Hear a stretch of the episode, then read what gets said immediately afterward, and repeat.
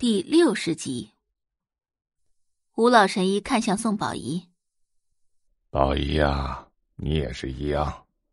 我教你医术，就是为了让你行医救人。你且记住，以后无论发生什么事，人命必须要放在第一位。”您的教诲我都记在心上呢。哦，对了，我这里有一副药方，您看看有没有问题。宋宝仪把药方递给吴老神医，吴老神医伸手接过，看了一眼。哎，这是治疗烫伤的药方。是的。这个患者你见过吗？啊，见过，就是患者的伤势比一般的烫伤要严重的多，有些组织跟下颌骨只隔着一层薄薄的皮肤。虽然只见过云石瑶一次。但宋宝仪很确定，那就是烫伤。现在想起来，宋宝仪还觉得有些毛骨悚然，浑身起满鸡皮疙瘩。伤势严重的话，你可以再加一味去腐生肌的中药。只要确认患者确定是烫伤，这个药方没什么问题。好的，师傅。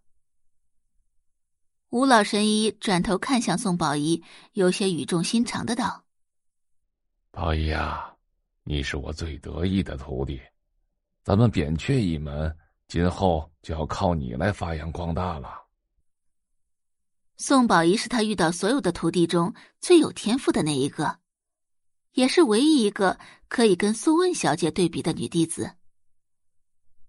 素问小姐是中医界的一个传奇。也是中医界唯一一个走到巅峰的女性。医死人而肉白骨，传闻只有她不想救的人，没有她救不了的人，所以她也有医仙的尊称。同时，素问也是吴老神医的偶像。宋宝仪十二岁拜师吴老神医门下，十三岁就能分辨出所有的中药。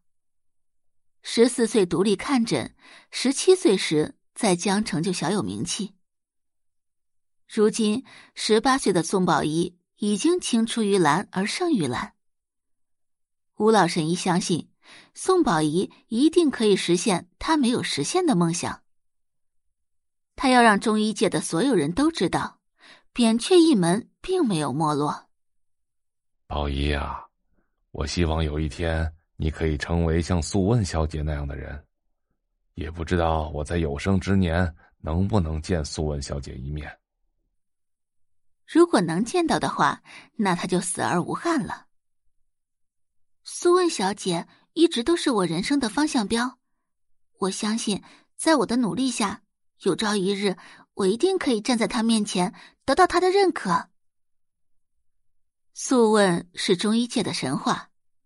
只要能得到苏问的认可，那他在中医界就是呼风唤雨的存在。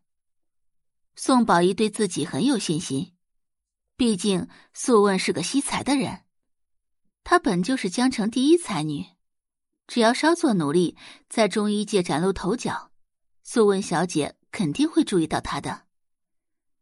治好云石瑶的脸，只是她迈向中医界的第一步。这边。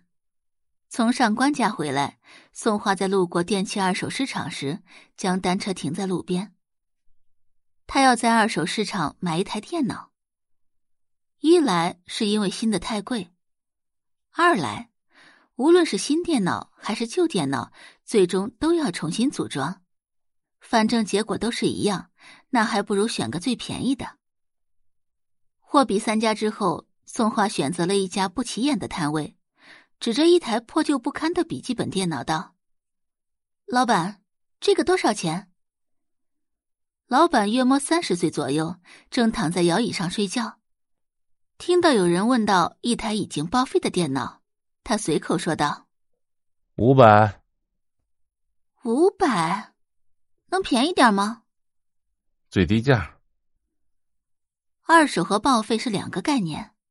老板也不指望真的有人会花五百块钱买一台用都不能用的电脑。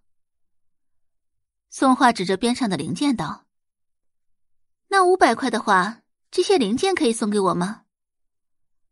老板这才睁开眼睛看了一眼宋画，又看了一眼宋画指着的一堆垃圾。你你要这个干什么？回去组装。老板笑出声来。组装，小姑娘，你几岁啊？感谢您的收听，去运用商店下载 Patreon 运用城市，在首页搜索海量有声书，或点击下方链接听更多小说等内容。